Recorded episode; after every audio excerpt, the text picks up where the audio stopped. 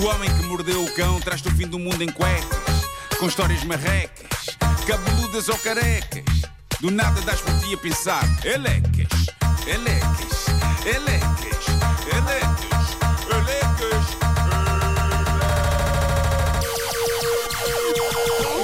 O homem que mordeu o cão traz-te o fim do mundo em cuecas.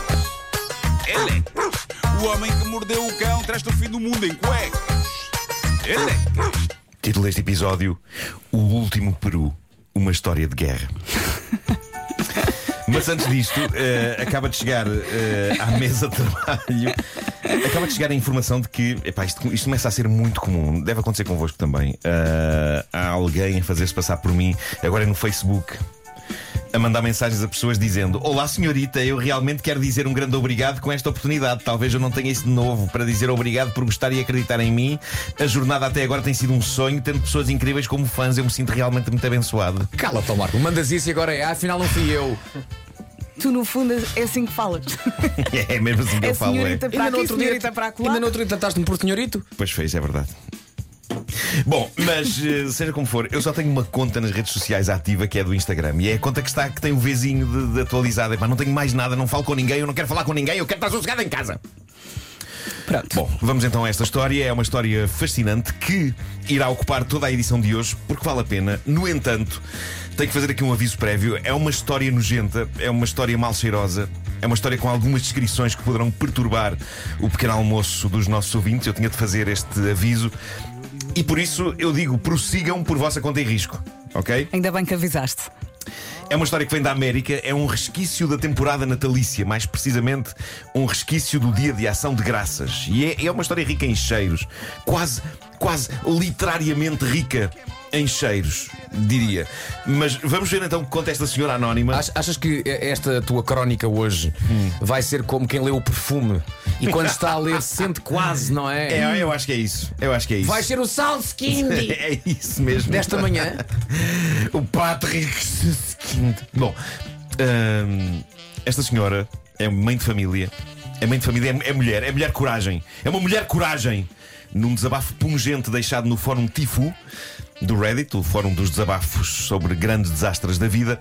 Vamos então desbravar esta história. Ela diz: Tenho uma grande arca frigorífica na minha cave e o ano passado, como os perus estavam mais baratos, comprei um extra e deixei-o lá.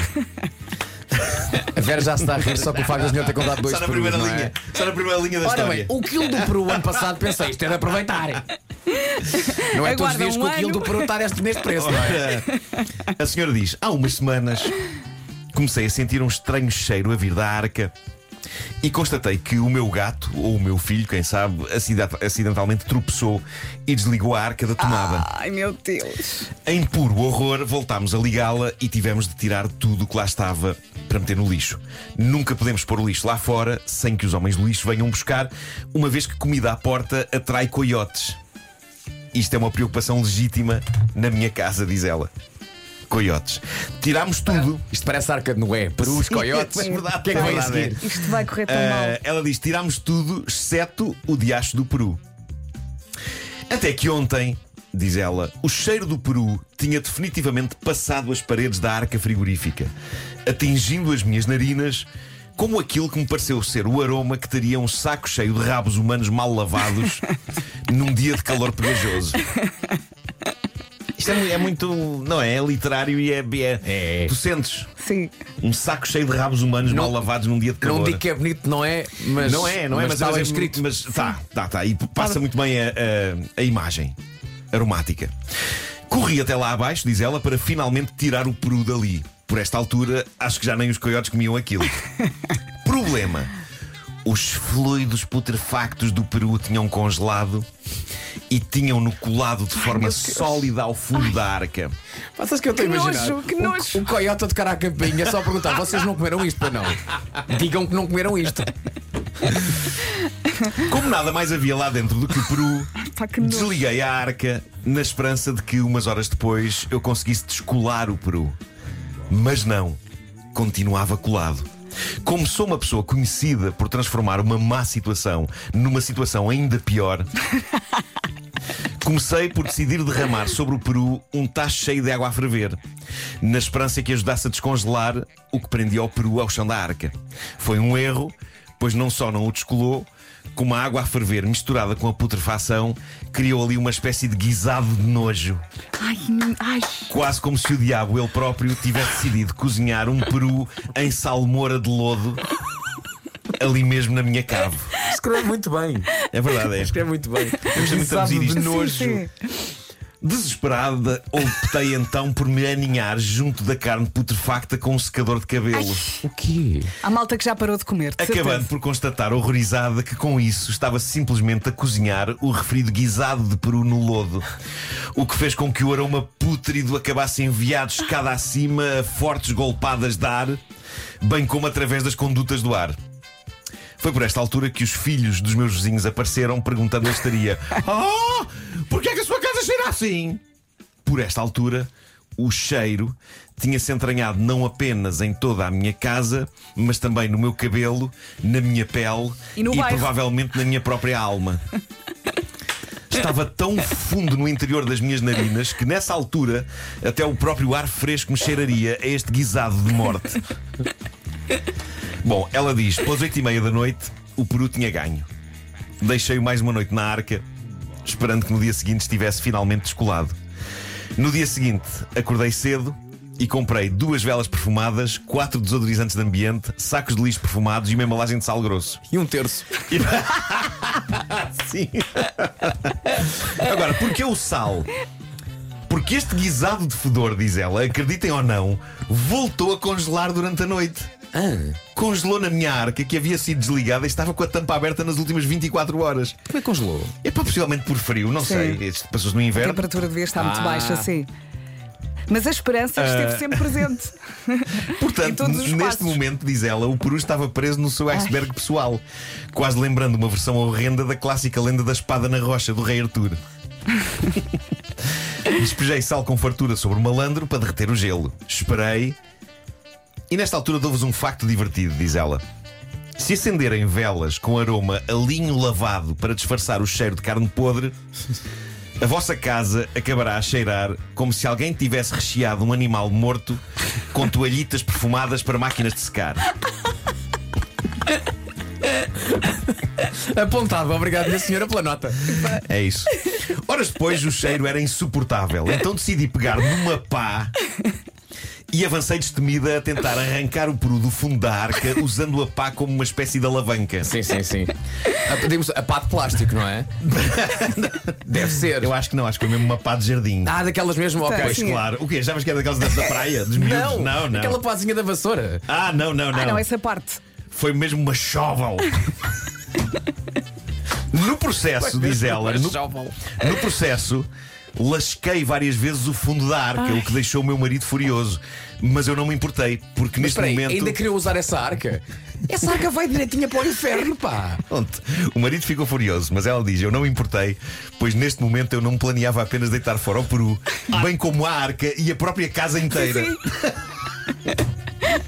Eu vendi a casa. assim. Bom, ela diz: a pá não funcionou Ai. e o fedor continua a aumentar. Escalou dramaticamente. Foi então que tive uma ideia, diz ela, uma ideia horrível e péssima. Tecnicamente, o que estava agarrado à arca não era exatamente o peru, mas o invólucro de plástico em que ele estava embalado. É tipo aquela fita, aquela Sim, sim, não é? Sim. Se eu conseguisse rasgar o plástico e libertar a carne putrefacta da sua embalagem congelada, talvez eu conseguisse pôr um fim a isto. Ante- E antes- sobreviver a esse processo. Antes de me convencer a mim mesma a desistir, respirei fundo e mergulhei as minhas unhas, sem qualquer proteção nas mãos, na embalagem do peru.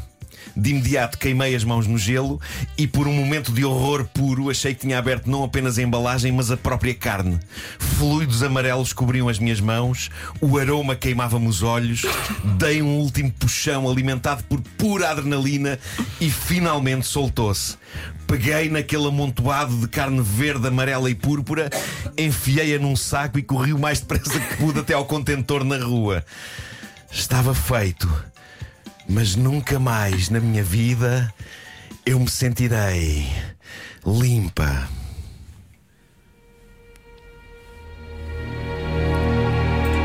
Agora inicio o lento e doloroso processo de transformação em quem quer que eu seja depois desta experiência.